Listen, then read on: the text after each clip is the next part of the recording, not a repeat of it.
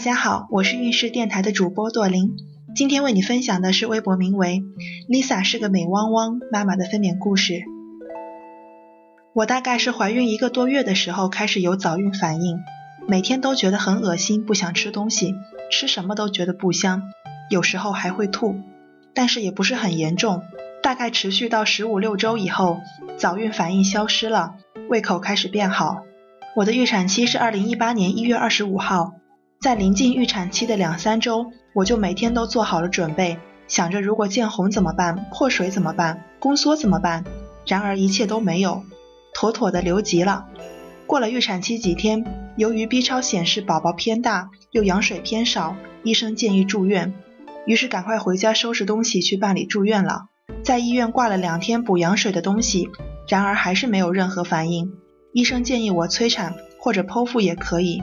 因为我肚子里是巨大儿，最后一次 B 超预估八斤出头的样子，所以医生也没有很支持我顺产，担心我顺转剖吧。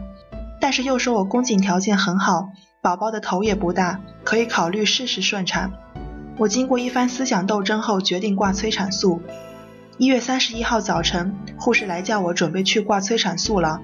我当时很紧张，很害怕，但是该面对的还是要面对。大概早晨九点多开始挂水，大约十一点左右开始有反应，肚子疼了起来。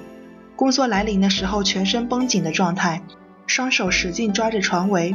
护士让我宫缩来临的时候调整呼吸，眼睛盯着一处，深呼吸。只能说稍微有点缓解作用吧。大概到了下午三点左右，我被告知开了两指可以进待产室了，问我要不要打无痛。我心想，终于熬到了打无痛，当然要。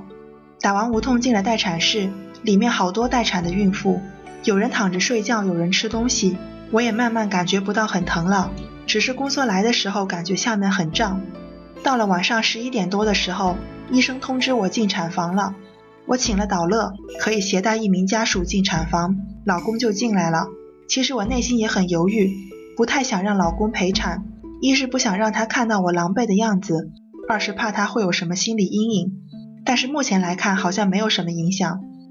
导乐很耐心地教我怎么用力，怎么呼吸，老公也一起帮忙压着我的腿。几次用力之后，导乐说已经看见宝宝的头了，但是我的宝宝比较大，可能还有些困难，建议我正着剪开一点，然后让我一定要听他的话，让我用力就用力，让我停住就立即收住。我说我尽量吧。就这样几次用力之后，宝宝的头终于出来了，紧接着身子一下子就滑出来了。我终于松了口气，然后导乐给我手拨胎盘，接着是缝针。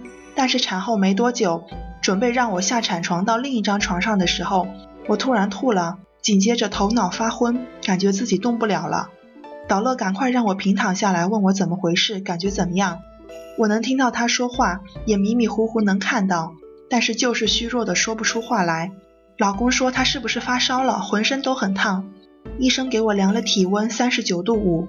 后来来了几个医生给我宽衣解带，给我全身擦酒精降温。这期间我一直都是有意识的，但就是感觉自己动不了，也说不出话来。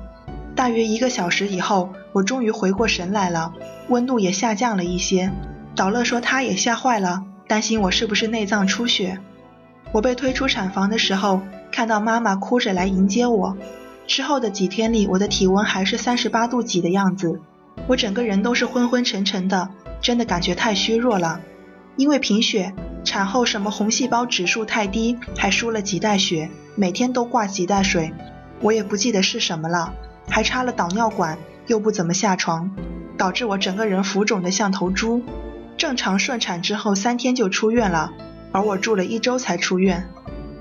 今天运势的分娩故事就分享到这里，运势陪伴宝宝成长，在微信公众号和微博中搜索运势。有更多的孕育知识和故事等着你哦，谢谢。